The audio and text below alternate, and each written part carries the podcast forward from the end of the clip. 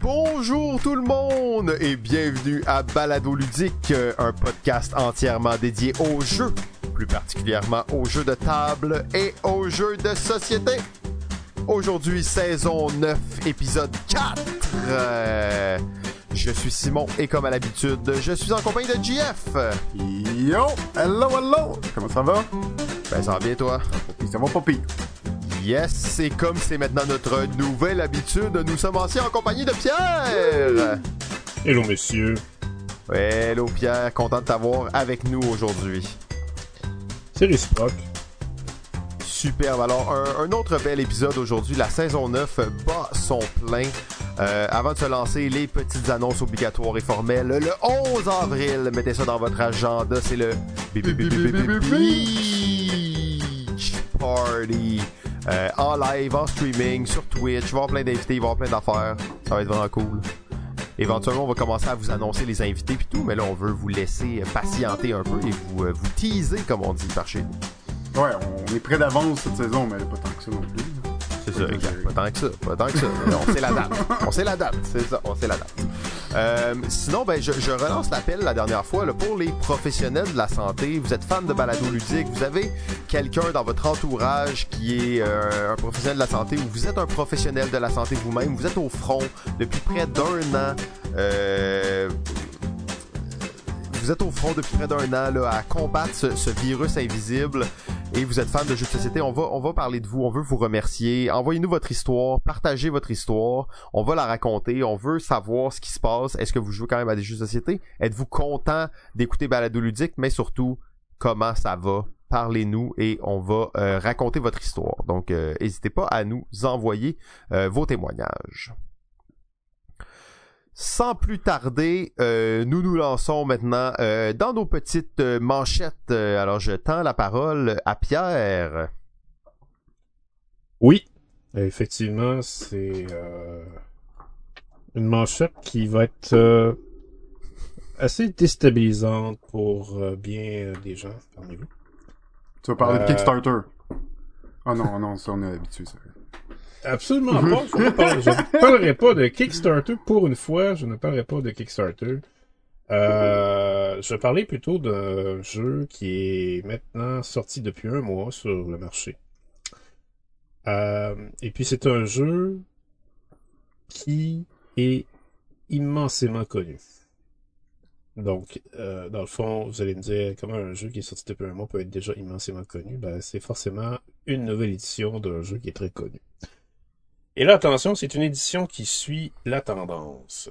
Et cette tendance dont je parle, c'est les fameux jeux Legacy. Donc, c'est Mhm. les jeux qu'on peut modifier à même le matériel pour avoir une expérience nouvelle avec la nouvelle partie de ce même jeu. Euh, et quand vous modifiez le matériel, ben, c'est parce que vous allez avoir soit mis des collants sur euh, des objets dans le jeu pour euh, faire des effets nouveaux avec euh, les matériaux qui ont des collants, ou soit que vous allez poser votre griffe avec un crayon pour faire, je sais pas moi, une marque ou un numéro ou un mot pour modifier finalement les règles du jeu. Alors je vous laisse deviner, messieurs, quel serait le jeu qui est sorti depuis euh, un mois et qui vraiment suit la tendance Legacy. En fait, la nouvelle édition de ce jeu. Je sais pas. Pandémie, mais sûrement pas. Hein? Y a pas un autre Pandémie Legacy qui est sorti? Non, non, ils sont quand même Ben, pas la saison que ça. 0, oui. Saison 0 est sortie l'année dernière, fait que ça, ça fait déjà ça. Mais je pense qu'ils vont attendre un peu Ben avant non, je, je sais pas. Je sais pas de quoi. Je sais vraiment pas, euh, Pierre. Tu, tu nous as, là. Tu nous as euh, dans l'œuf, comme on dit. Eh bien, c'est Uno, messieurs. Ah non. Hein? Oh oui, Ah non. même Uno a succombé au charme Legacy. Et on parle Uno ici Legacy. Uno Legacy, qui s'appelle pas Uno Legacy par contre. Ça s'appelle Uno Remix. Et là, on parle d'un Oh. Uno avec forcément des cartes qu'on va pouvoir modifier. Parce que vous savez tous, bien sûr, qu'Uno est un jeu de cartes. Et finalement, la version commerciale du fameux jeu classique avec un jeu de cartes classique qui est le 8. Donc, euh, le Uno, euh, ce jeu dont votre but est de vous débarrasser de toutes vos cartes et vous, vous jouez une carte à, votre tour. Euh, sinon, vous allez piocher une carte et votre but, évidemment, vous débarrasser de votre main, mais vous allez essayer de faire piocher des cartes de vos autres joueurs en jouant des cartes. Ou vous allez pouvoir peut-être jouer des cartes plus qu'une fois à votre tour. Ce qui arrive avec Uno Remix, ben, vous allez avoir aussi un deuxième paquet de cartes qui va être là à côté du premier paquet de cartes et qui va rajouter des cartes dans le paquet à chaque nouvelle partie. Et au début de la partie, vous allez retourner un nombre de cartes égal au nombre de joueurs qui jouent de ce deuxième paquet de cartes. Et dans ces cartes-là vont être euh, des cartes sur lesquelles vous allez pouvoir écrire. Donc, il pourrait y avoir par exemple une carte qui fait piocher une carte. Mais si vous écrivez une barre sur cette carte-là, ben là maintenant, elle va, pio- elle va faire piocher deux cartes. Et si vous écrivez une autre barre sur la carte, elle va faire piocher trois cartes. Et il y a des cartes, par exemple, aussi, qui vont faire piocher, par exemple, quatre cartes directement, mais là, il va y avoir un espace sur la carte sur lequel vous allez pouvoir écrire un nom. Alors, vous allez pouvoir écrire le nom d'un des joueurs autour de la table, et quand vous allez jouer cette carte-là, peu importe qui qui la joue, c'est toujours ce joueur-là qui va piocher les cartes. Euh, et il y a aussi, bien sûr, euh, des cartes qui peuvent empêcher les effets de se faire avec un bouclier, mais encore une fois, vous pouvez écrire un nom sur la carte et cette carte-là va faire en sorte qu'il y ait juste ce joueur-là qui va pouvoir se servir de cette carte-là. Donc, euh, ben, vous pouvez euh, vomir sur Uno, si vous voulez. Euh, je veux dire, il n'y a pas de problème à ça. On a tous nos jeux sur lesquels on vomit. Euh, je veux dire, moi, je, vomis bien sur Terraforming Mars, mais je suis obligé de jouer là-dessus parce que, tu sais... Euh, on- sait tout à quel point on peut être illusionné devant Terraforming Mars comme, euh, comme plusieurs. Mais bref, euh, il reste que Uno a une dose de rafraîchissement ici. euh, qui peut peut-être convaincre que ce jeu-là a, après tout, un certain niveau de plaisir pour ceux qui rechignent à jouer avec. Et ma foi, je pense que moi, évidemment euh, a joué à Uno euh, dans, mes jeunes années, euh, mais aussi dernièrement, je dirais, pas, pas dernièrement, mais plus, récemment. Euh, ouais, je serais tenté de jouer à cette version-là de Uno, franchement, ça serait, ça serait drôle. Mais Uno, en fait, est à la mode, hein, vous savez.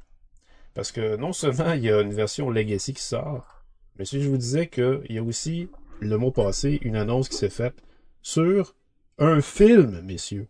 Un film. Oh C'est oui. quoi le film de Uno? Le film de Uno est un film qui va être une comédie d'action policière. C'est-à-dire un film où qu'on va assister à un vol. Et ça un va... East. Ouais, un Un heist. Heist, là, Ouais. à la Ocean Eleven. là.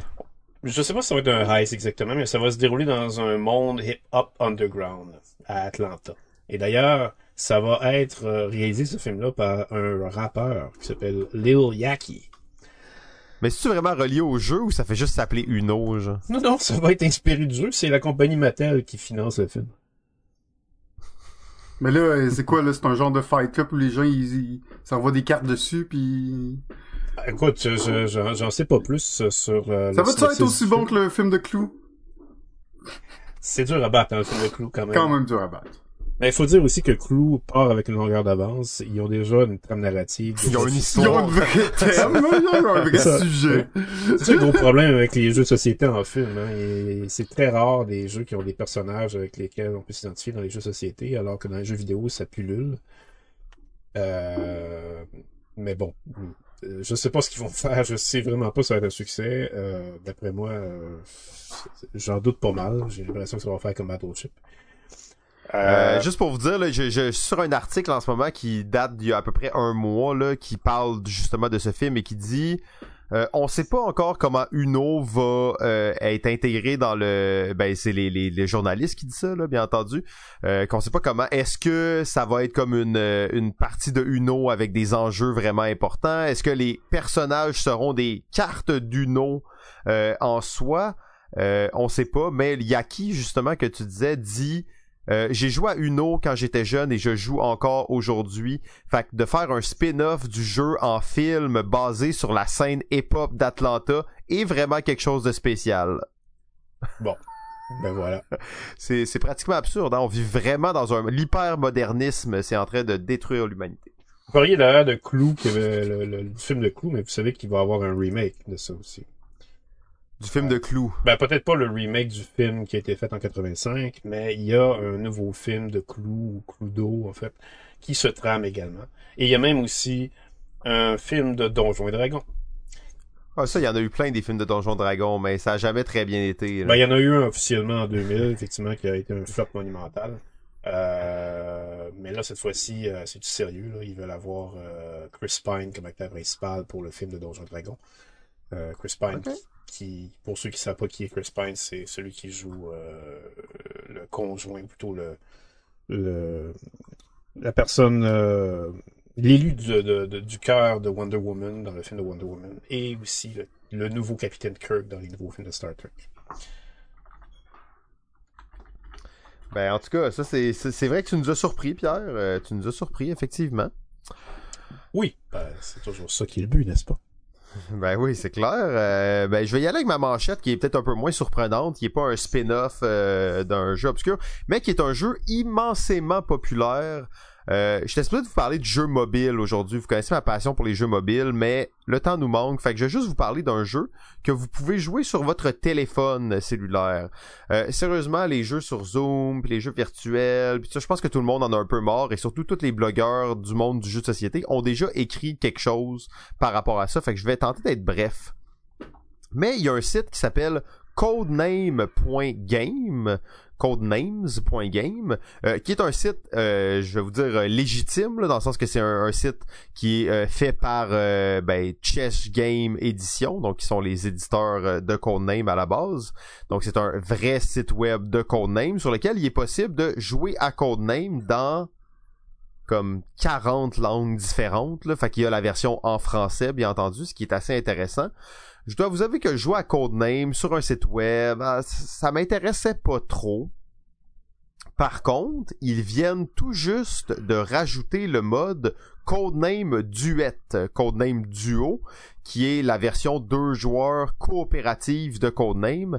Ça faisait des, des, des mois que je voulais bon mettre la main sur une copie de Codename Duet pour jouer avec ma femme justement.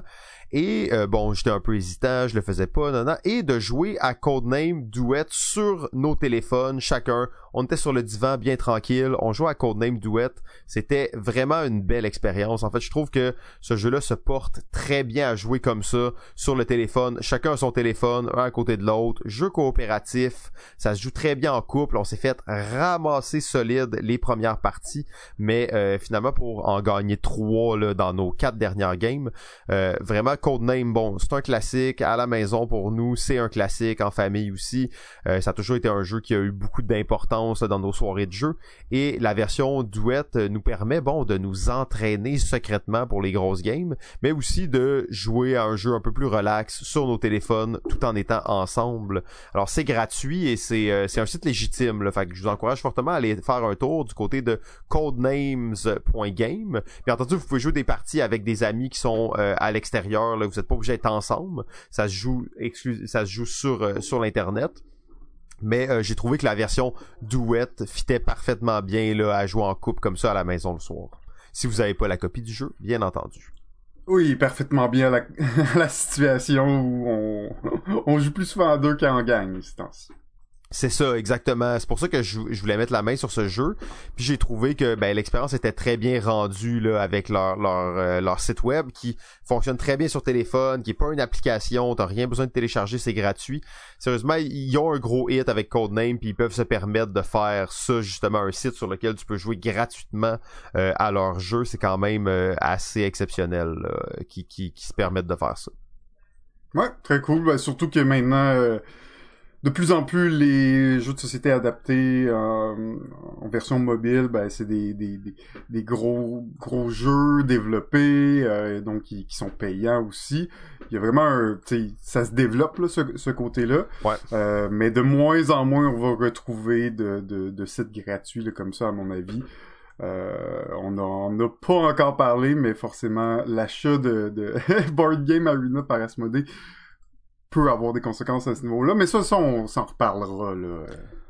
Ouais, ouais, plus, ça, c'est- euh, on a plus plus en détail. sur le, le virtuel et tout ça. Euh, c'est juste que moi, je, ça faisait longtemps que je connaissais ce site-là, mais le fait qu'il venait d'ajouter Mm. l'option pour jouer à, à- à la version coop, euh, c'est ce qui m'a fait vraiment essayer le site et jouer dessus. Puis euh, c'est rendu un petit classique là maintenant en fin de soirée quand on, euh, avant d'aller se coucher, on se fait une game ou deux. Puis c'est vraiment très agréable.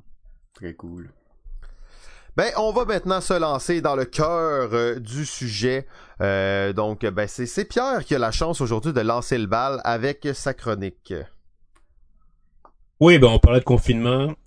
Alors, euh, je me suis dit, ben, effectivement, quand on est confiné, si on joue pas à des jeux, qu'est-ce qu'on peut faire aussi pour se divertir en couple ou en groupe?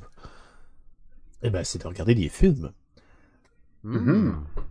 Alors, je me suis dit, pourquoi ne pas parler de jeux et de films? Oh, ben oui, ça fait avec ta manchette en plus. Effectivement. Donc, euh, je vais maintenant euh, vous parler de jeux et de films, messieurs. Battleship. À vrai dire, euh, c'est vrai que je pourrais pas vraiment vous parler de jeux et de films puisque ça a déjà été fait. Mais ouais, c'est ça que j'allais dire, là, t'es dans les traces du ludologue. Ah, ça que ben tu oui. fais? Le seul et unique ludologue du Québec, Sylvain A. Trottier, ludologue.ca. Nouveau projet, agencefriedman.com. Oui, exactement, pour le rappeler. Alors non, effectivement, je ne vais pas dédoubler le udologue qui vous a fait part de ces millions d'informations sur les jeux et les films, euh, saison 4, épisode 9. J'osais pas le dire, j'étais un peu mal à l'aise, mais là, je vois que Pierre, il a vraiment fait ses recherches, fait que j'applaudis ça. Bravo. Oui. Bravo. J'attendais que tu le dises, en fait, Simon, pour que je puisse te surprendre encore. Mais Ouais, c'est ça. Non, mais j'étais un peu mal. Puis j'étais comme, est-ce que je le dis, je le dis pas? Non, non, on va faire semblant de rien. Puis finalement, c'est toi qui nous as surpris encore une fois. En fait, ce que je vais faire, c'est que je vais vous parler des jeux et des séries télévisées. Oh, intéressant. Mhm. Parce que euh, il n'y a pas que les films qui ont été euh, pataugés dans le milieu des jeux société pour en faire euh, soit des versions comme euh, justement Uno qui s'en vient ou Battleship qui a été fait en 2012.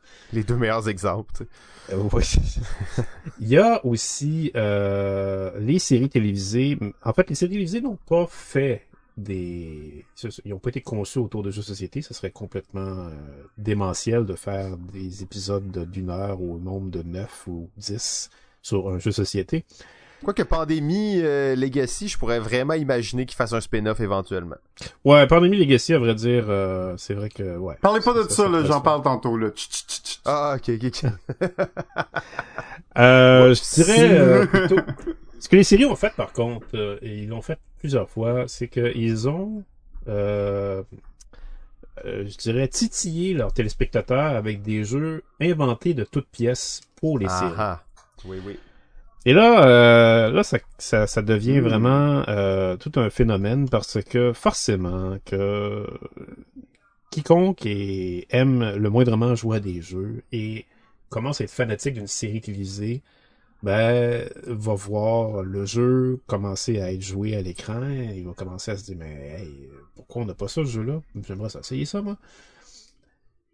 Mais l'idée aussi, c'est que les séries télévisées, euh, souvent, ont eu cette fâcheuse manie. euh, Pas de fâcheuse manie, c'est plutôt une manie, euh, je dirais, euh, qui, ont, développé avec un malin plaisir de se moquer des jeux de société.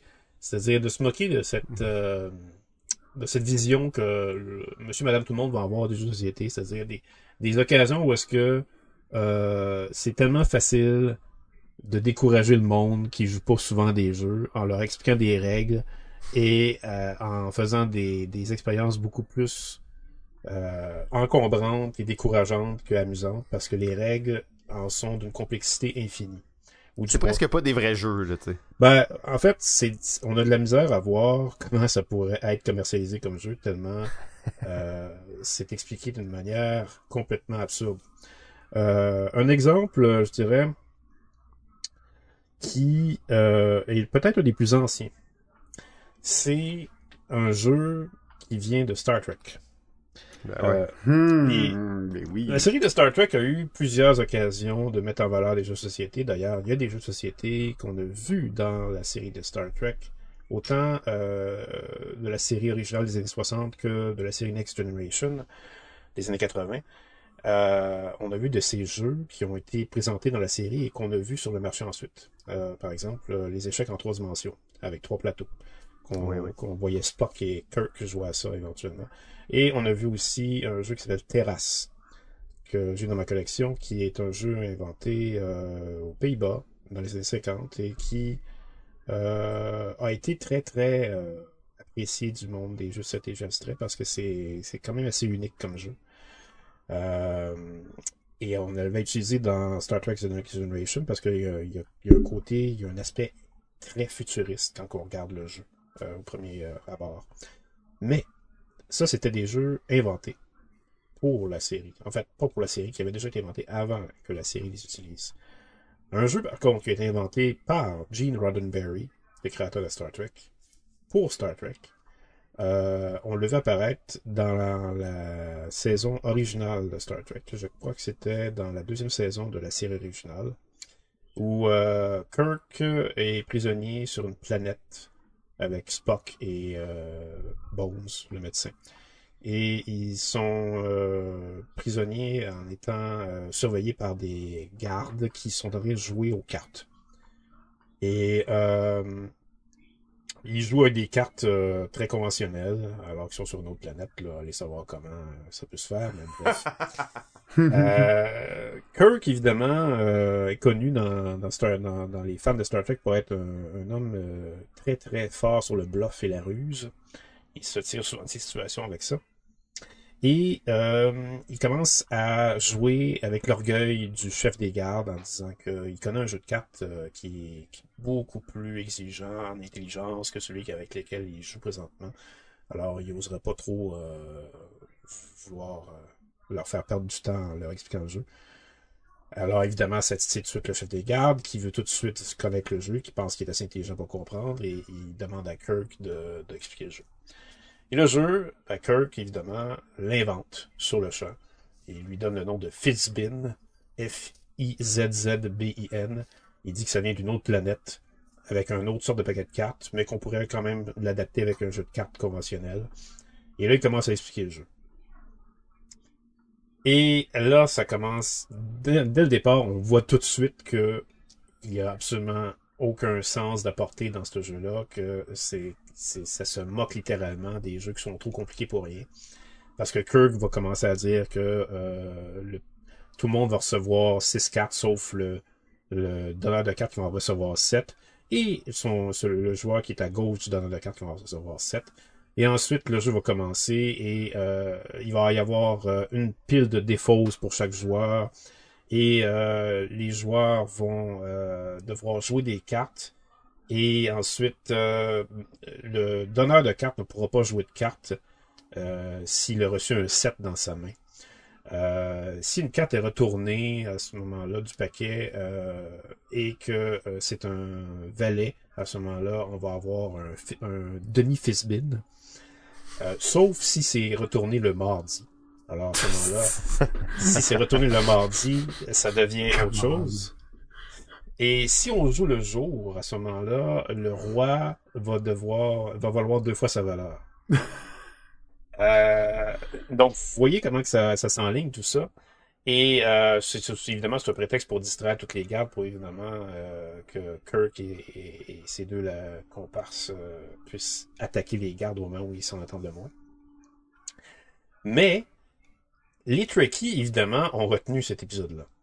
Et les Trekkies, malgré toute la confusion de ce jeu-là, ont voulu vraiment savoir c'était quoi l'expérience de jouer à Fitzbin. Parce, que tout ce qui est dans Star Trek doit être expérimenté par les Trekkies. Alors, il existe la version de Fitzbin. Quand vous allez à des conventions de Trekkies et de Star Trek, vous pourriez mettre la main sur un exemplaire de Fitzbin, qui est un jeu dans son emballage absolument rudimentaire, avec euh, des règles imprimées sur des cartons de couleur. Et il y a des petites cartes optionnelles qu'ils appellent des spunk cards, euh, qui peuvent être jouées seulement le jour ou seulement la nuit, selon le paquet de cartes. Et quand vous jouez ces cartes-là, ça rajoute des effets dans le jeu. Par exemple, si vous jouez une spunk card qui est jouée la nuit, vous allez devoir, il y c'est des cartes avec des effets spéciaux. Fait qu'en fait, il y en a une qui pourrait vous dire, lisez cette carte silencieusement. Si on est lundi ou vendredi, recevez une carte de chaque joueur. Si on est samedi ou jeudi, mettez votre tête en dessous de la table et miaulez comme un chat. C'est ton genre de jeu, ça, Pierre, non? Tout à fait. Je veux jouer à. Ah, ouais. T'as déjà joué? J'ai jamais joué, mais je vais vous avouer que l'envie m'en manque pas du tout. T'aimerais ça, là. Euh, oui, j'adorerais ça jouer à ça, évidemment, parce que plus un jeu bizarre pour moi, plus ça vaut la peine d'être joué. Euh, il y a eu un clin d'œil à cet euh, épisode de Star Trek dans la série Friends.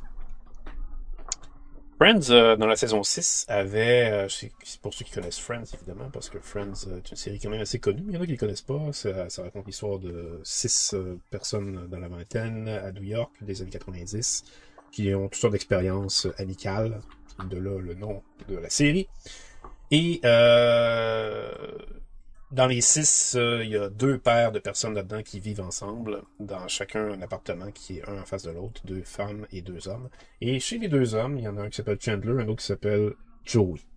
Joey est plutôt pauvre. Euh, il, a, de misère à, à avoir de l'argent et éventuellement, il va être obligé de sortir de l'appartement parce qu'il va être capable de payer son loyer. En fait, non. Il s'en va de l'appartement, mais il a des dettes à payer. Et il n'y a pas assez d'argent pour le moment pour les payer. Et Chandler, euh, très très généreux euh, et euh, très empathique envers lui, se, lui propose de tout rembourser ses dettes et de pas faire fi des dettes. Et Joey, dans son orgueil, veut pas. Alors, Joey est un peu imbécile aussi. est un peu, un peu naïf. Alors, Chandler profite de ça et invente sur le champ un jeu de cartes qui s'appelle Cops. Il l'appelle Cops parce qu'il sait pas comment l'appeler. Parce que il improvise ce jeu-là devant Joey. Et euh, il lui dit euh, Regarde, on va jouer à ce jeu de cartes-là et euh, tu pourras faire de l'argent avec ça. Et puis et puis si tu fais de l'argent, ben à ce moment-là, tu vas pouvoir me rembourser mes dettes. Fait que Joey, évidemment, dit OK. Et à mesure que, que Joey se fait expliquer le jeu par Chandler, ben Chandler l'invente sur mesure, de sorte à ce que le jeu fasse toujours gagner Joey à chaque fois qu'on joue. Et le jeu, c'est pas compliqué, c'est que chaque joueur, avec un paquet de cartes normal, va avoir deux cartes en main qui vont prendre du paquet. Et là, ils doivent montrer leurs cartes. Et c'est la plus haute combinaison qui va gagner. Et qui va gagner de l'argent. Euh, et là, ben, c'est à voir c'est quoi les plus hautes combinaisons. Et évidemment, il faut que tout le temps que Joey gagne. Fait qu'à mesure que Joey montre ses cartes, Chandler dit Ah ben t'as gagné, c'est toi qui as les meilleures cartes.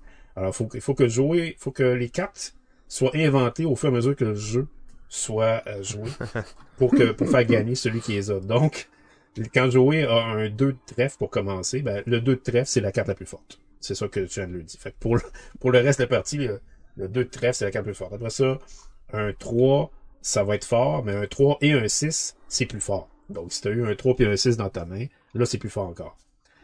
Puis, si tu as un 4, c'est fort aussi, mais un 4 et un 9, ça, c'est encore plus fort. Euh...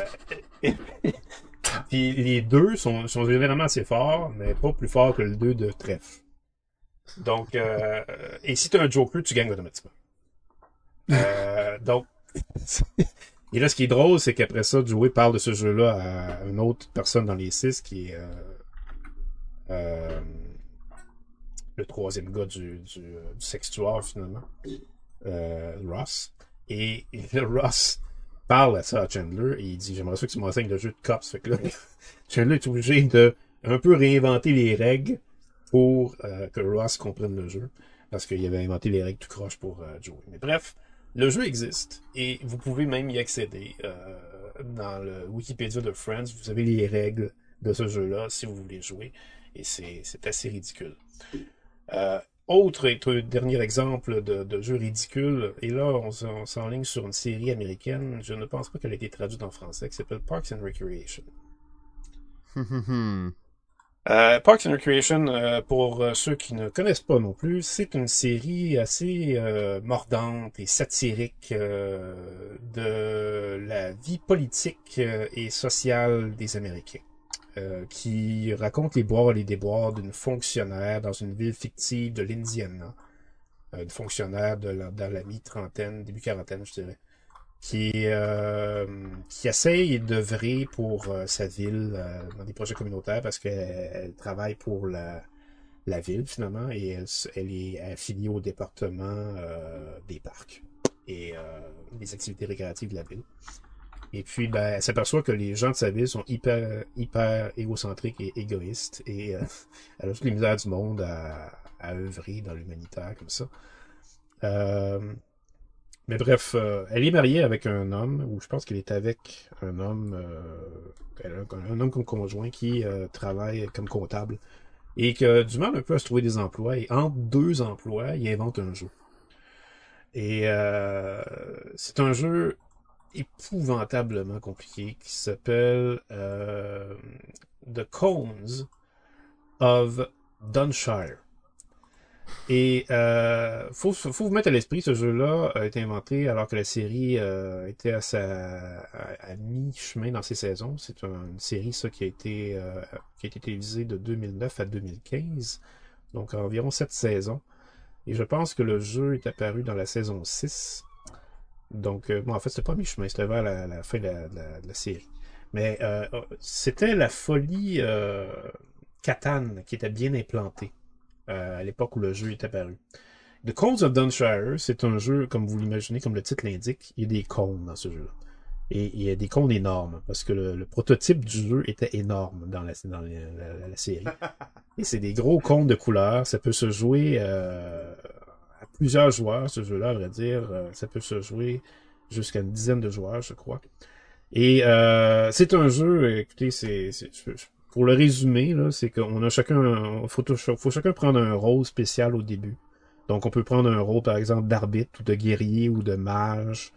Euh, on peut aussi prendre le, rôle de celui qui, compte les points. Mais tout ce que vous faites, c'est que vous comptez les points. Puis vous avez un chapeau spécial à vous mettre sur la tête qui dit je suis compteur de points. Et euh, le jeu a des, des cases hexagonales colorées, euh, vert, euh, rouge, jaune, bleu. Et il y a différents étages aussi. Donc c'est un jeu en trois dimensions. Et on place des, vos personnages, placez vos personnages sur les différents hexagones de couleurs pour occuper ces territoires et les ramasser des ressources pour éventuellement développer une civilisation tout ça se fait à coup de lancer de 25 dés à 12. Il y a beaucoup de dés, hein, c'est ça. Il y a beaucoup de dés de polybinaux vraiment différents. Là. Il, y a, un nombre absolument ahurissant de dés. D'ailleurs, il y, a une, il, y a, une anecdote spéciale dans, dans l'émission euh, parce que le gars euh, qui invente le jeu, il se il s'aperçoit assez vite que son jeu est pas du tout commerciable. Il, euh, il, peut, il peut pas du tout mettre ça sur le marché. C'est beaucoup trop compliqué et c'est beaucoup trop gros et ça a beaucoup trop de matériel. Mais éventuellement, il s'aperçoit que ça l'a été récupéré. Euh, il sait pas comment, mais ça a été récupéré et il voit dans une compagnie de comptables en train d'être joué par les cadres, alors qu'il visitait la compagnie de comptables ce jour-là. Et là, il va voir les, les, cadres, il dit, mais c'est mon jeu, ça. Mais les, cadres le croient pas, évidemment. Et euh, ils mettent au défi de, de prouver que c'est son jeu en jouant contre eux. Puis là, ben, il accepte évidemment le défi. Et c'est là que tu le vois il est en train de, de, d'être en duel contre un des cadres, en train de, de gagner. Puis là, il dit, ah, moi, t'as pas compris que l'essence du jeu, c'est de contrôler le compte central. Et puis là, ben, il prend toutes les dés, quand c'est son tour, il prend toutes les dés, il garoche ses dés sur la table, il, il propulse tout sur la table. Ça fait, euh, on compte pas les dés, il y en a tellement qu'on les compte même pas. Mais avec toutes les dés qui viennent d'être lancés, il, il conclut tout de suite qu'il est capable de prendre son personnage, qui est euh, un fermier qui a l'apparence d'une figurine de joueur de hockey. Et là, il place à côté du compte central et dit voilà, j'ai gagné. Euh, bref. J'ai adoré cet épisode de, Parks and Rec, J'ai, adoré cet épisode-là. The Cones of Dunshire existe pour vrai. C'est-à-dire que, encore une fois, euh, quand les, les, les fanatiques de Parks and Recreation ont vu la série, il y en a qui étaient des amateurs de jeux de société, qui s'attendaient à ce qu'on puisse obtenir une copie de ce jeu-là, malgré le fait que ça n'avait absolument aucun bon sens de voir les règles de jeu expliquées à l'écran. On, comprenait tout de suite que ce jeu-là avait absolument aucune cohérence dans ses règles. Mais on voulait quand même avoir la sensation de ce que c'était de jouer à ça. Alors la compagnie Mayfair s'est chargée de commercialiser ou de faire une version jouable de ce jeu-là qu'on pouvait jouer si on allait à Gen Con en 2014. On pouvait jouer à ce jeu-là dans la convention Gen Con. Et euh, paraît-il que euh, les expériences étaient assez intéressantes. Euh, il y a même un auteur de jeu, avant que l'expérience soit faite reproduire à Gen Con, qui s'est, lui, amusé à essayer de reproduire le jeu sans en avoir accès aux règles. Il a réécouté tout ce qu'il avait à écouter de toutes les fois où on, on parlait du jeu dans la série. Et il a reproduit le matériel en vérifiant par vidéo qu'est-ce qui étaient les détails sur le matériel. Il a reproduit le matériel complet, il a reproduit les, règles comme il pouvait, et il a fait son expérience de jeu avec ses amis chez eux. Ça a duré 8 heures de temps. Cet auteur de jeu-là, c'est l'auteur de Gloomhaven. Oh. wow. C'est une belle fin pour une chronique. Bravo. 10 sur 10. Nice. Très cool. Très cool. Je, je pensais que, en fait, je vais peut-être juste rajouter deux, trois trucs, parce qu'en disant ça, je, moi, j'ai pensé à, à certaines séries aussi, je, je vais juste parler rapidement de Big Bang Theory, dans laquelle on voit aussi beaucoup de jeux de société, euh, euh, comme le jeu Talisman ou même Catan. Euh, faut dire que le Big, que Big Bang Theory euh, est aussi connu pour jouer au Boggle Klingon euh, ou ben, des jeux de rôle euh, Donjons et Dragons. Puis euh, peut-être le, jeu le plus connu là, de cette série, euh, c'est la variante du célèbre Roche Papier Ciseaux qui est Roche Papier Ciseaux les Spock. Donc quand même une série assez geek qui parle de jeux de société. Et sinon, ben je voulais peut-être faire une petite mention aussi à, à, la série The Witcher, euh, qui est, euh, un jeu vidéo à la base, mais qui dans ce jeu vidéo là, il y a, y a un jeu de cartes qui s'appelle le Gwent. Et euh, ben le Gwent maintenant, euh, c'est un jeu, ils l'ont édité comme un jeu de cartes indépendant puis c'est un vrai jeu que tu peux jouer. Dans The Witcher le, jeu vidéo tu peux t'asseoir à une table puis jouer au vrai jeu du Gwent d'une certaine façon. Euh, mais ils l'ont transposé à l'extérieur du jeu pour que ça devienne un jeu indépendant. C'est mes deux euh, deux petits exemples que je voulais rajouter pour ce sujet là mais c'est très intéressant Bon point, bon point. D'ailleurs, je renchérirais sur euh, le, fait de faire des jeux dans les jeux. Euh, ouais. Le monde de Donjons et Dragons aussi a ça. Le monde de Donjons et Dragons a son jeu qui a de cartes qui a été créé dans l'univers de Donjons et Dragons, qui a été assez populaire pour être reproduit ensuite dans, dans notre monde à nous. C'est le jeu de cartes Three Dragon Anti. Et euh, c'est d'ailleurs un très bon jeu, je peux vous confirmer. C'est un jeu qui a été réédité à plusieurs reprises. C'est un jeu de levée qui a des règles assez euh, inusitées. Euh, c'est euh, c'est à conseiller si vous avez jamais joué à ça. Quand même assez intéressant. Je pourrais pas ne pas mentionner quand on parle de téléséries et de jeux de société, mentionner dans le fond les Community, qui est une série mm. culte aussi, bien entendu, de l'auteur de Rick and Morty, dans lequel il y a des parties de Donjons Dragons qui vont se jouer. Euh, des parties assez épiques de Donjon Dragon. D'ailleurs, c'est des épisodes là, que je vous recommande fortement. Euh, ben c'est bien intéressant tout ça. Il y, a, encore plus à dire, je, le sens, mais bon, on va on va tout de suite passer euh, à, la, prochaine chronique. De mon côté, comme comme bon, comme c'est ça va être mon habitude de temps en temps de faire des méga chroniques. c'est une chronique qui sera probablement en trois parties. Je sais pas exactement combien ça, ça risque d'être trois parties. Et aujourd'hui, on aura la première partie. C'est une chronique sur les fameux droits d'auteur. Hmm. Les mythes des droits d'auteur. Et ça part toujours de la même question. Ça part toujours de la même question. Euh, est-ce que je dois avoir peur que quelqu'un vole mon idée de jeu vraiment révolutionnaire? Euh, la réponse courte qui est, euh, qui est ceci, c'est oui, vous devez avoir peur. Steve Jobs l'a dit, les bons artistes copient et les très bons artistes volent. Alors que faire pour se protéger? Arrêtez de penser à ça et travaillez sur votre jeu. Donc euh, ça c'est tout ce que j'avais à dire pour les auteurs. Euh, d'ailleurs, il y a, un, article vraiment intéressant qu'on va mettre le lien dedans. C'est my. Ils ont écrit un article sur comment protéger euh, ses propres jeux et tout ça. Ça vaut la peine d'aller regarder. Mais aujourd'hui, je traiterai pas nécessairement des droits d'auteur comme quelqu'un a volé mon idée, oui, on va aborder ça, mais on va aborder le concept très large de droits d'auteur, donc les copyrights, de marques déposées, trademark, et de brevets, les patents en anglais, et de façon plus générale dans l'industrie. Euh, croyez-moi, il y a beaucoup à dire et euh, ce sera une chronique en trois parties. Et ça va comme suit. Les gens jouent à des jeux de société depuis plusieurs milliers d'années. Euh, on parle en Mésopotamie il y a plus de 4500 ans euh, qu'il y a un jeu qui était joué le Royal Ur et qui serait encore aujourd'hui joué en Irak. Mais bon, ça je vais laisser ça à Pierre pour une autre une autre chronique.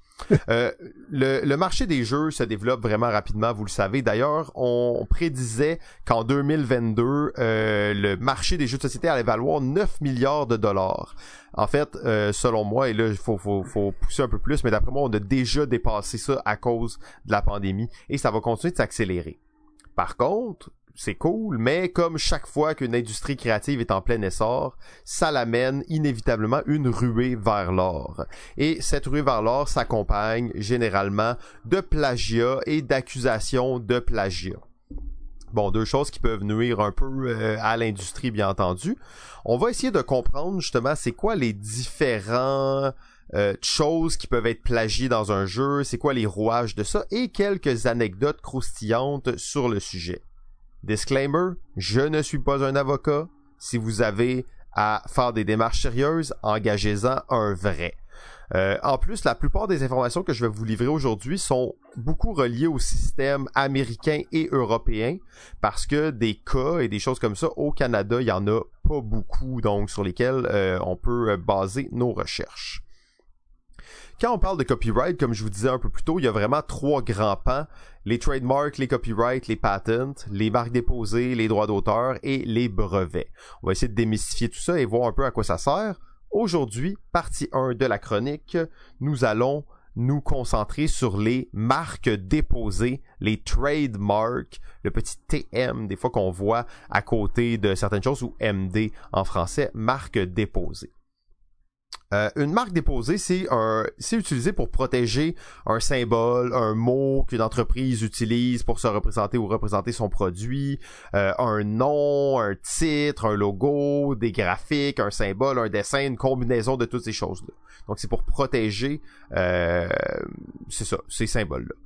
Le, c'est important à noter aussi que les trademarks, ça fonctionne pour des industries précises. Tu peux pas juste trademarker quelque chose pour l'ensemble de la planète. Un des exemples que j'ai trouvé qui a pas rapport avec les jeux de société, c'est euh, les Broncos. Vous connaissez peut-être cette équipe de football, les Broncos, mais Ford faisait aussi des voitures, euh, ben, des voitures, des camions qui étaient des Broncos, mais il y a aucune chance que quelqu'un confonde les deux parce que c'est pas dans les mêmes industries, donc tu déposes une marque pour certaines industries.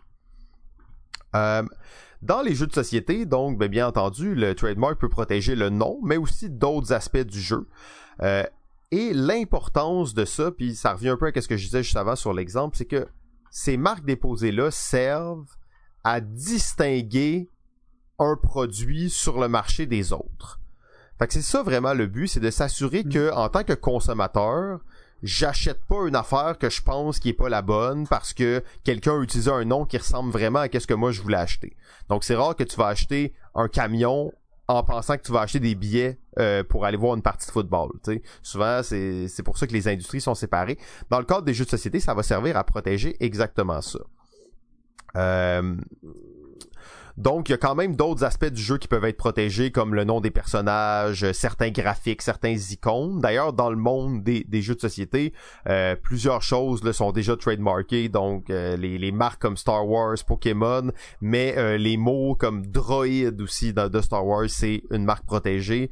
Sinon, dans le, le monde vraiment des jeux de société en tant que tel, Magic the Gathering, le symbole de mana et de tap taper une carte, c'est des trademarks euh, protégés. Généralement, en tout cas particulièrement aux États-Unis, c'est pas nécessaire d'enregistrer ses droits de marque. C'est toujours recommandé de le faire, mais c'est pas nécessaire parce que dès qu'on commence à utiliser un mot, un terme, euh, quelque chose comme ça, ben euh, on commence à accumuler du pouvoir, du poids sur cette marque-là et donc euh, éventuellement prouver qu'elle nous appartient, qu'on était les premiers à l'utiliser. Donc, c'est pas nécessaire de l'enregistrer. Le simple fait de l'utiliser à répétition euh, va, euh, va permettre donc de, de, de, de s'accaparer les droits sur cette chose-là un des cas les plus euh, connus euh, de, de, de, de conflits de, marques déposées, comme vous pouvez vous imaginer, c'est Monopoly. Euh, bien entendu, à Monopoly, c'est puissant. Donc, Parker Brother, éditeur de Monopoly, était impliqué dans une bataille juridique avec un économiste du nom de Ralph Anspach, Anspach, excusez-moi, qui euh, avait conçu et commercialisé un jeu bon, que, on connaissait sous le nom d'Anti-Monopoly. Et là, bon, vous comprenez que Monopoly était une marque déposée, protégée. Bon, les gens savaient c'était quoi. Quelqu'un sort un jeu qui s'appelle l'anti-Monopoly. Est-ce qu'il y a euh, moyen de créer une confusion entre les deux? Et euh, bon, les gens disaient principalement que c'était de la contrefaçon de marque. Ça, c'était l'accusation principale qui prédominait à ce moment-là. Et pas contre toute attente, mais j'avoue que moi j'étais étonné de voir le jugement. La Cour suprême a rendu une décision en fait en disant que le mot monopoly était euh, maintenant générique et que les acheteurs associaient le nom monopoly à un produit plutôt qu'à la source du produit. Donc plus précisément, quand les gens voulaient acheter Monopoly, ils s'attendaient à une certaine expérience de jeu qui était plus importante que le fait que c'était Parker Brother qui le faisait. Donc c'est quand même assez technique comme histoire parce que dans le fond au final, toutes les rip-offs de Monopoly à ce moment-là ont été rendus légitimes parce que c'était des rip-offs de Monopoly qui existaient depuis tellement longtemps, qui étaient tellement ancrés que dans le fond, le, mot Monopoly protégeait l'expérience de jeu qui n'appartenait à personne, plutôt que le fait que Parker Brother produisait ce jeu-là. Alors hmm. euh, là, bon, probablement qu'un juriste pourrait vous expliquer ça plus euh, précisément que ça, mais j'étais quand même surpris de voir qu'au final, comme le consommateur s'en foutait que c'était Parker Brother qui le faisait, ben Monopoly n'était pas une marque protégée. Mais est-ce que l'histoire dit comment ils ont réussi à démontrer cet argument-là? Ben probablement que oui parce que euh, il y avait beaucoup de, de, de, documentation là-dessus. Au final, c'était vraiment euh, sur comment les acheteurs décidaient quand ils allaient acheter Monopoly. Euh, c'était comme qu'est-ce qu'ils voulaient quand ils achetaient Monopoly? donc la motivation des acheteurs. Et là, j'imagine qu'ils ont dû faire des tests, qu'ils ont dû interviewer des gens. J'ai pas tous les détails sur cette cette finalité là, mais j'étais quand même assez euh, troublé de voir que ça, ça réussit quand même à passer. Euh, malgré tout ça, bon, Hasbro, qui maintenant est propriétaire de, ben, avait acheté Parker Brother, a quand même certaines marques déposées qu'il possède encore le pouvoir dessus, comme l'icône du chemin de fer, euh, l'icône de la prison, euh, l'icône du free parking, donc toutes ces icônes qui sont vraiment faciles et à, reconnaître d'un Monopoly sont des marques déposées qui ne peuvent pas être utilisées, mais le mot Monopoly euh, est devenu générique avec le temps, c'est ce qui a été convenu par euh, le jury. Un autre euh, petite euh, petite anecdote sur le, on peut s'entendre que c'est encore euh, pas Scrabble, c'est encore Hasbro qui est inclus là-dedans avec leur jeu Scrabble.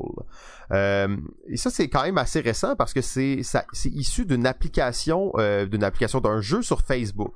Alors c'était deux frères indiens euh, de la compagnie ARJ Software, alors qui ont développé un jeu qui était un rip-off de Scrabble, qui s'appelait Scrabulous. Scrabulous, et il, faisait de la pub sur Facebook pour que les gens jouaient à ça. Euh, et ça, c'est pas un, débat ou un, conflit qui a été réglé en cours. Donc, on a très peu de détails sur cette histoire-là. Ça a été réglé directement entre Hasbro et ARJ Software. Euh, donc, on n'a pas les détails de l'entente, mais au final, euh, ils ont, euh, ARJ Software a changé le nom pour Word Scraper. Et là, après, c'était correct. Est-ce qu'il y a eu de l'argent qui a été versé pour abandonner une poursuite, quelque chose comme ça? Malheureusement, l'histoire ne le dit pas, mais euh, Hasbro s'est déclaré satisfait du changement de nom et a dit que pour eux, c'était correct de pas aller plus loin. Alors le jeu a été renommé Word Scraper et euh, c'est ça, on rappelle que Hasbro est propriétaire de la marque Scrabble aux États-Unis et euh, Mattel détient les droits pour le reste de la planète. Euh, donc encore là, c'est pas toujours les mêmes qui possèdent les droits sur un jeu.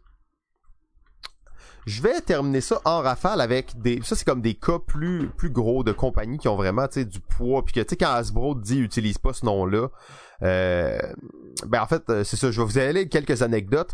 En ASN en 2020, en, en, 2020, ASN en 2000, il y a deux jeux qui allaient sortir qui s'appelaient Online. Un par Hasbro et un par un éditeur un peu plus obscur qui s'appelle Franjo. Euh, inutile de vous dire lequel qui a dû changer de nom vous pouvez comprendre que euh, Franjo a changé le nom. Euh, et d'ailleurs, ils ont appelé ça offline au lieu de online. Euh, au final, la, la, la, blague dit que ben, Franjo a quand même eu une meilleure note sur BGG que la version modernisée de Milborn que sortait Hasbro cette année-là.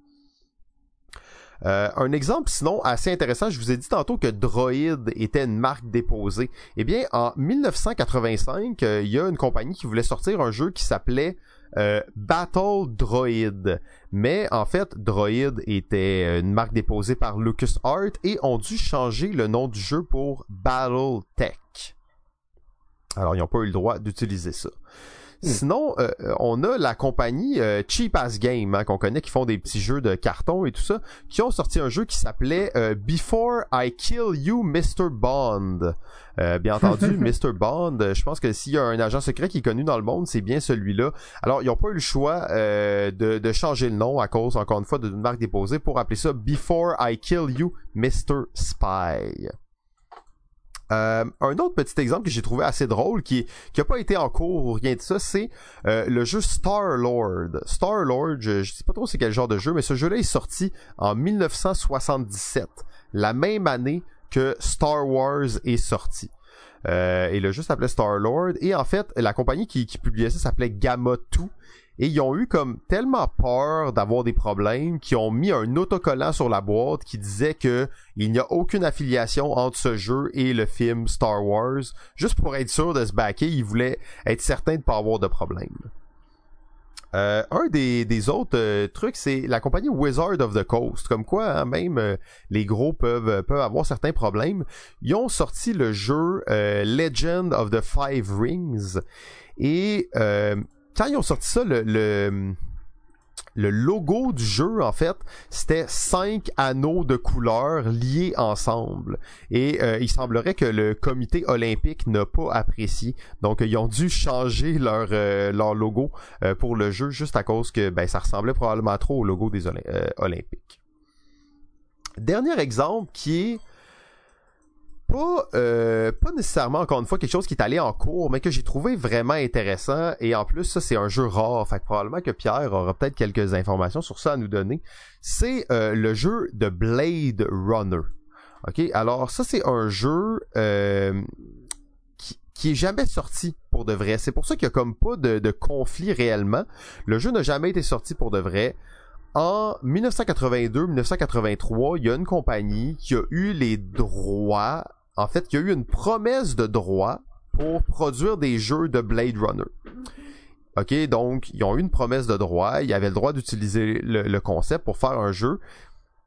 Bon, le, le, développement avançait, tout ça, et ils ont imprimé 100 copies du jeu comme des, prototypes avancés, on va dire, là, mettons, pour justement, là, je sais pas, en 1982, ça ressemblait à quoi l'industrie du jeu, mais probablement pour envoyer dans des conventions, envoyer à certaines boutiques, donc pour faire rouler le jeu et le tester. Mais le projet a, a pris fin après. Fait que là, ça veut dire que dans le fond, sur la boîte du jeu, c'était écrit Blade Runner Partnership, mais en réalité, le jeu n'avait pas exactement les droits pour le faire et il y a juste 100 copies qui ont été faites. Ce jeu-là existe à 100 exemplaires seulement.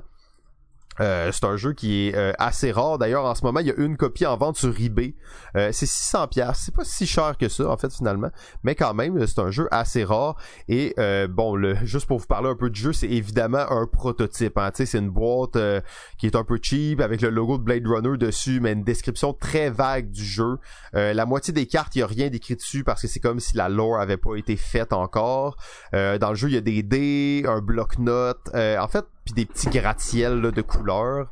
Euh, au final, un, ça a l'air d'un genre de Scotland Yard là, ish. Je pense que c'est ça que c'est supposé d'être. Oui, c'est exactement ça. Ouais, ok, donc je me disais que tu avais sûrement entendu parler un peu de, de ce jeu-là. Oui, effectivement. Euh, c'est pas exactement Scotland Yard, parce que Scotland Yard euh, n'utilise pas de dés. Euh, mais c'est vraiment un jeu, effectivement, où il faut trouver l'identité secrète d'un autre joueur. Euh, maintenant, euh, oui, tu as tout à fait raison sur tout ce que tu as dit. C'est un jeu qui est un item très rare. Euh, parce que, pour toutes les raisons que tu as expliquées, en fait. Même la boîte a l'air de quelque chose qui semble très à l'état prototype, avec une, photo, un cliché pris du film qui est sur la boîte. Euh, je ne l'ai pas, ce jeu-là. euh, mais avec 100 exemplaires, euh, il faut l'avouer, c'est immensément difficile à avoir. Mais c'est possible. C'est possible de l'avoir. Ce serait même quelque chose que je souhaiterais probablement avoir, étant donné que je suis grand fan de, de la série. De la série, effectivement. Bon, si vous voulez faire un beau cadeau à Pierre, vous avez compris c'est quoi qu'il faut faire. Euh, je vais conclure rapidement là, cette chronique-là. Dans le fond, pourquoi les marques déposées euh, C'est vraiment dans le cas où vous avez un thème, une marque, un mot précis à défendre. En fait, euh, c'est comme ça qu'on va s'y prendre pour pour enregistrer dans le fond ces choses-là, déposer une marque. une chose bien importante, surtout au-delà de déposer vos propres marques, c'est de faire attention pas utiliser les marques de quelqu'un d'autre euh, quand vous faites un projet de jeu, tu sais comme Droid là, la plupart des gens ils vont pas y penser nécessairement. c'est le genre de choses à faire des recherches là-dessus.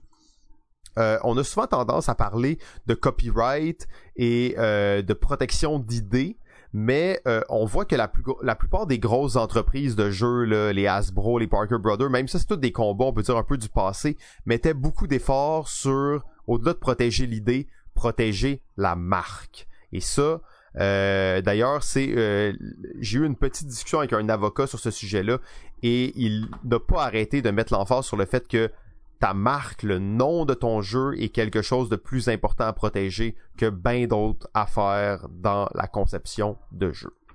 Euh, et là, je parle pas de l'auteur qui crée son jeu, mais vraiment plus au niveau de l'édition en général. On se retrouve la semaine prochaine pour parler des droits d'auteur copyright. Super, fait que ben sur ça, JF, euh, c'est à toi la parole. T'as la chance de conclure l'épisode avec ta chronique. J'ajouterais quand même au passage, euh, juste pour compléter la chronique de Simon, que euh, oui, c'est vrai qu'il faut tenir compte de ça, les, choses, les, personnes qui peuvent copier votre jeu. Faut certainement pas en faire quelque chose d'obsessif. Euh, avec les exemples qui ont été mentionnés, on, parle surtout de jeux qui atteignent des sommets de popularité.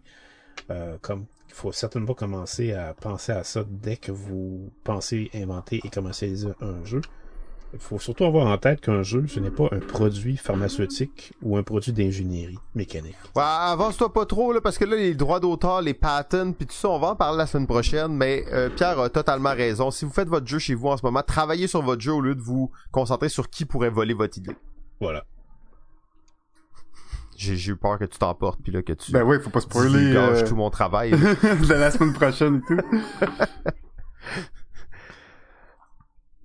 Ok, aujourd'hui, euh, c'est à mon tour. Je vais vous parler de quelque chose. Euh, en faisant mes recherches pour, euh, ma chronique d'aujourd'hui, ben forcément, je suis tombé euh, sur plusieurs articles qui parlaient d'Asmodée. Parce que oui, la grosse nouvelle des dernières semaines, c'est évidemment l'achat du site web Board Game Arena, un site web gratuit à la base qui offre des de, jouer à des jeux de société qui sont programmés, euh, qui sont euh, adaptés là, pour le jeu, et il permet de jouer en ligne aussi. Donc, grosse nouvelle. Euh, évidemment, les opinions personnelles pleuvaient partout sur les posts Facebook, puis tout le monde avait son petit mot à dire là-dessus.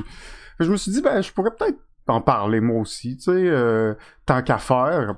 Donc, j'ai commencé mes recherches. Puis là, je suis tombé sur un article au titre accrocheur. C'était quelque chose comme Asmodée et les maisons de jeu ça m'a un peu intrigué parce que je me disais, ben, Kim, si Asmodee, il prévoit se lancer dans la vente de jeux d'argent, c'est une nouvelle qui est importante, en fait, même plus importante que l'achat de Board Game Arena, donc il fallait, fallait que j'en parle, tu sais.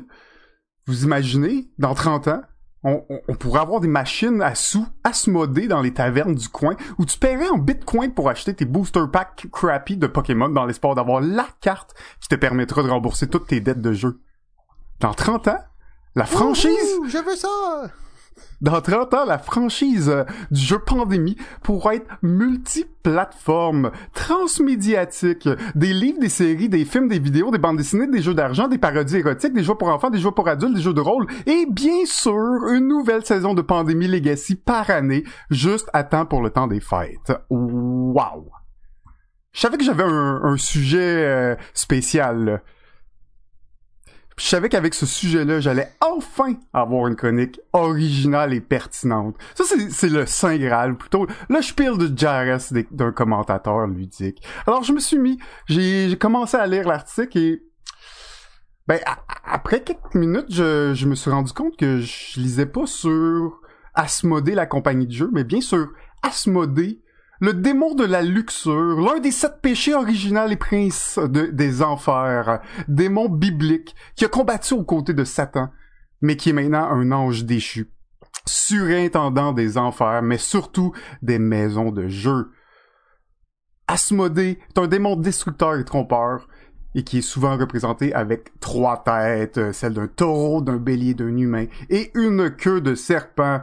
Et tu sais comment je m'en suis rendu compte que je lisais pas sur la bonne affaire, moi? Hein? Non, il y avait des signes sataniques partout.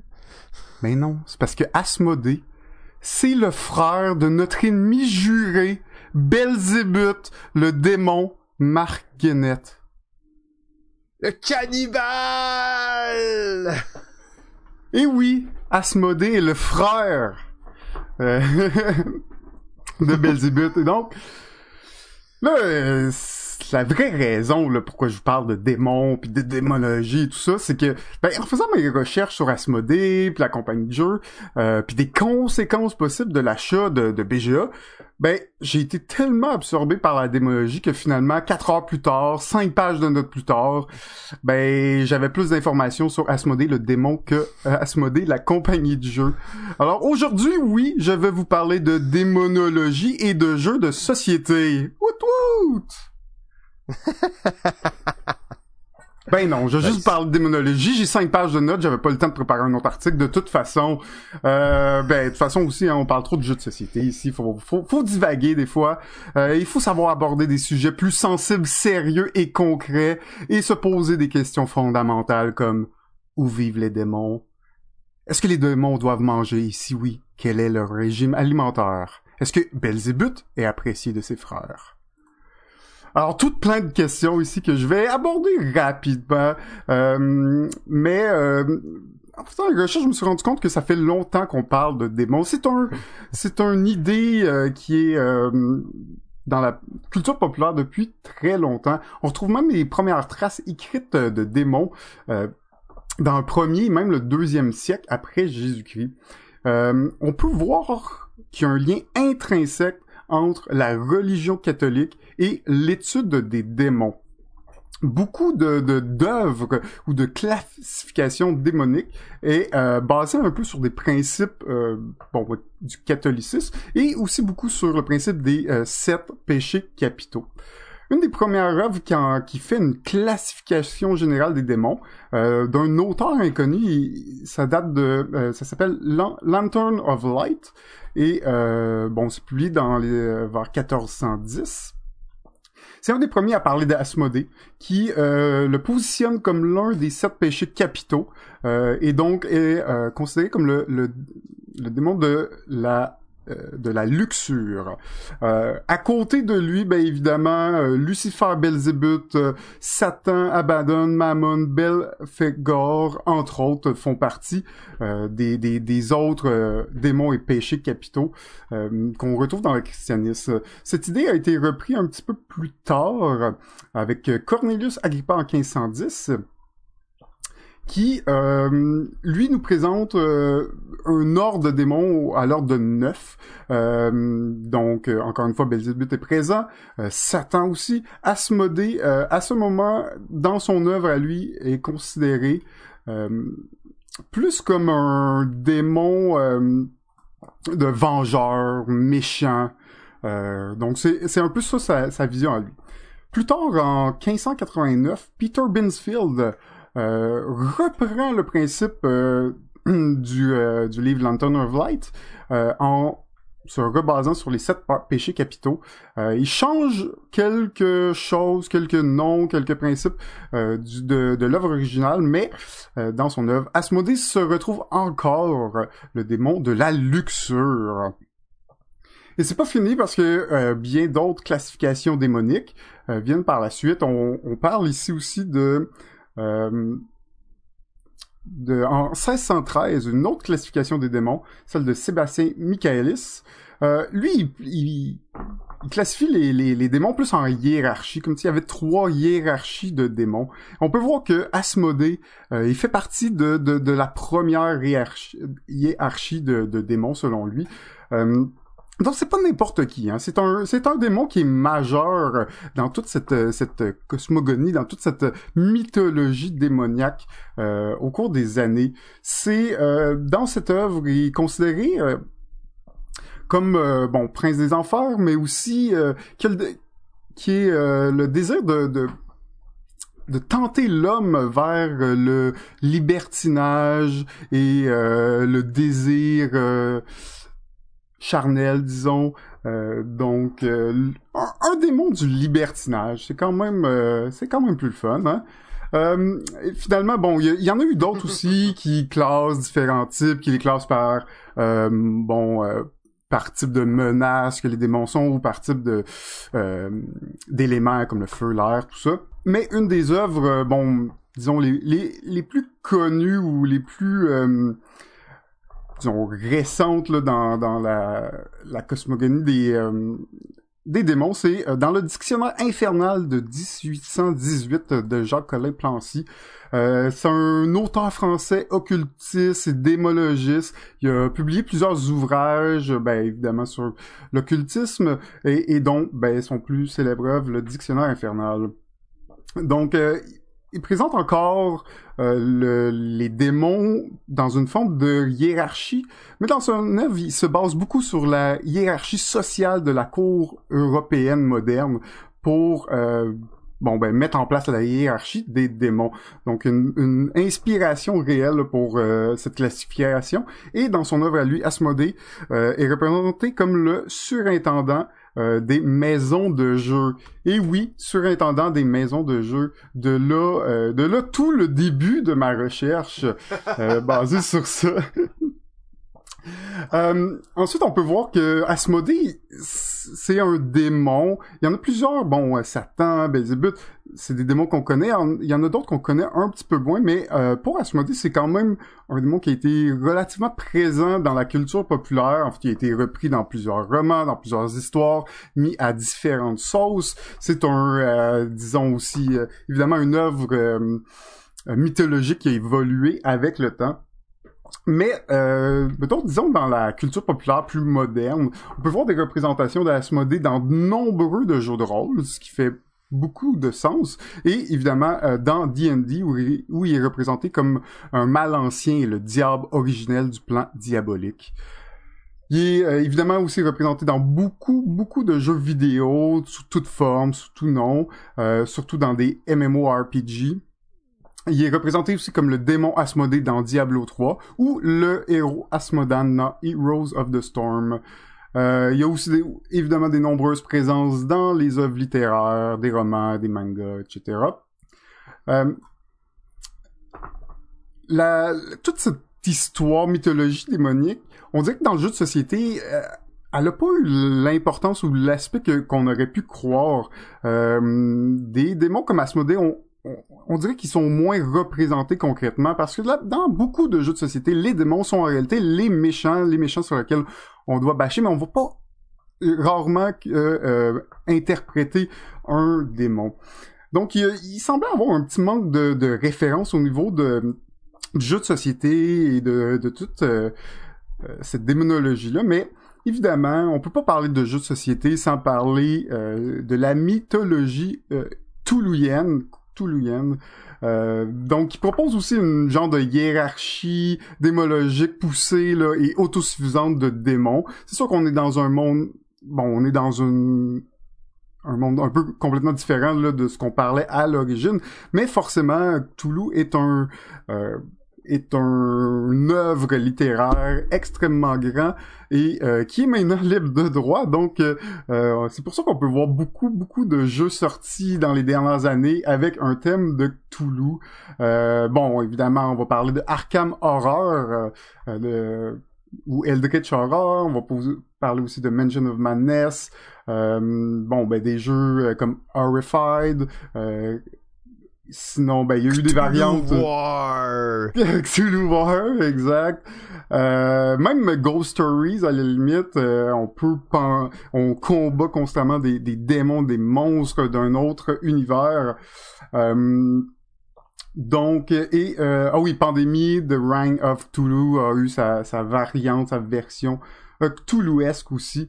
Donc, sans faire une relation directe entre les deux, on peut voir quand même que euh, le jeu de société profite un petit peu de cette euh, démonologie et joue avec euh, avec cet aspect, avec ce sujet. donc tout ça pour dire que Asmodée, c'est pas juste une compagnie de jeu, c'est aussi tout un univers, tout un, un, historique et plusieurs canon historique qu'on peut explorer.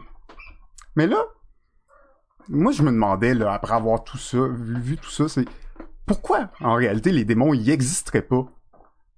après tout, là, il n'existe aucune preuve de leur non-existence. Au contraire même, avec les guerres qui éclatent, les inégalités qui augmentent, la radicalisation idéologique qui est en hausse et sans oublier le pire président des États-Unis depuis Nixon, même Toulouse lui-même n'aurait pas fait mieux. Ça serait pas l'œuvre des démons, ça, justement? Traitez-moi de fou peut-être, mais ça sent la conspiration en plein nez. Parce que si je résume, Asmodée, c'est le démon de la luxure, l'un des sept péchés capitaux, un démon vengeur, tentateur des désirs charnels, incitateur au libertinage et surintendant des maisons de jeu. Et, de plus, pour augmenter le fait que c'est un, euh, un démon de la luxure, j'ai ici quelques, quelques compagnies qui ont signé un pacte avec ce démon, le démon Asmodée.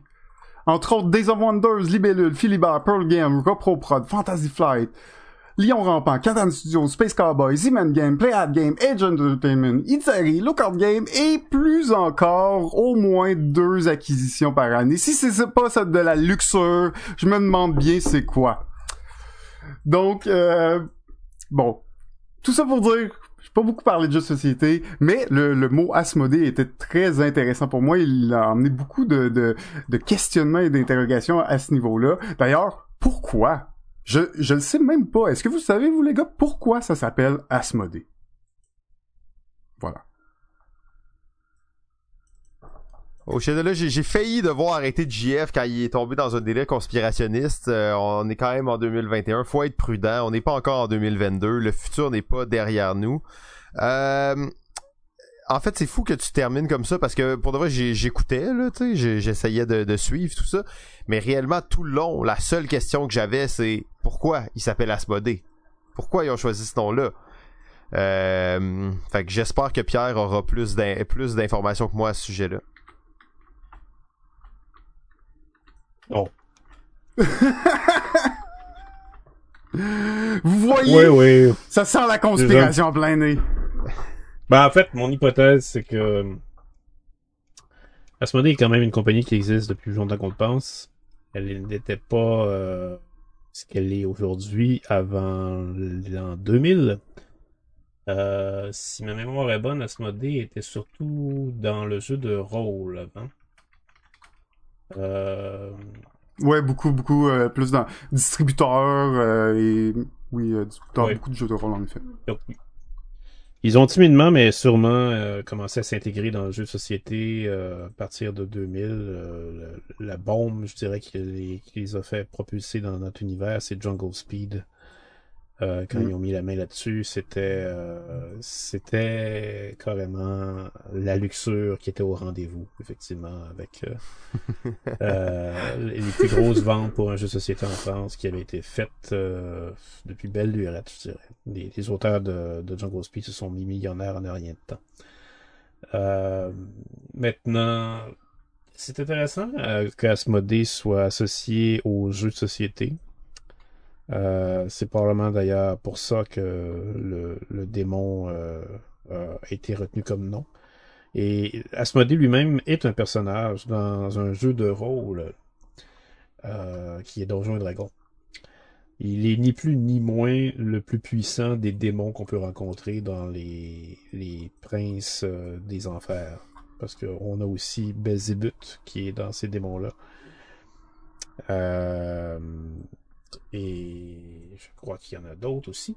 Mais je, sais que moi, j'avais mes, premières euh, expériences avec Asmodée, la première fois que j'ai rencontré ou que j'ai fait connaissance avec le personnage Asmodée, c'est dans mon livre de Donjons Dragons, euh, Legends and Lore, euh, Donjons Dragons, euh, deuxième édition, qui, qui était un livre qui faisait euh, le portrait caractéristique, statistique en, en termes Donjons et Dragons avec force, intelligence, sagesse et tout, euh, tout le reste. Euh, transformant les personnages de la mythologie, des personnages euh, de la culture euh, populaire en personnages de Donjons et Dragons. Et Asmodée était là-dedans. Donc, euh, ça m'a toujours resté à chaque, quand, quand j'avais Mm. vu la compagnie, l'éditeur Asmodée ensuite, ou le distributeur. Ah oui, ça t'avait marqué. Là. Moi, moi j'ai découvert ça un peu par la suite. Là. Je, je savais pas tout ça. Là. Euh, quand euh, tu sais, je, je savais qu'il y y avait euh, ça avait un lien avec des, des démons, mais je savais pas là, à quel point euh, ce démon en particulier était quand même un des un des plus connus là, dans la gang parce qu'il y a plein de démons, de noms de démons que j'ai jamais entendu parler. Mais lui, euh, tu vois, il ressort un peu dans les œuvres D&D en effet, mais dans plein d'œuvres littéraires aussi là, on, on peut le on peut le voir. Là. Mhm. Donc, Ouais, ça, reste un, incroyable. ça hein. reste un genre de- d'inconnu, un mythe. Si vous le savez, les gens d'Asmodée, c'était pas pour, euh, hein, c'est pas pour vous comparer à démons, c'est juste, tu sais, la réalité, c'est que vous avez pris un monde démon, là. C'est pas, c'est pas de ma faute, ça. C'est de la vôtre. Fait que venez donc nous dire qu'est-ce qui se passe avec ça, pourquoi, de où ça vient. Euh, et ça nous fera plaisir euh, d'ajouter euh, cette information à nos prochaines émissions. Ben oui, absolument. Alors, dans le cas dont on comprend que c'est pas prémédité, on va plutôt parler d'aptonyme ici, dans le cas de Asmodée. Euh, ben merci JF pour de vrai j'étais surpris euh, de, de cette chronique. J'ai bien apprécié quand même là, d'en apprendre un peu plus sur la démonologie qui est un, un art obscur qu'on n'étudie pas assez souvent à balado ludique. Mais là maintenant que t'as fait ça sérieusement faut comprendre à la maison que ça ouvre la porte à euh, quantité assez effroyable de délire.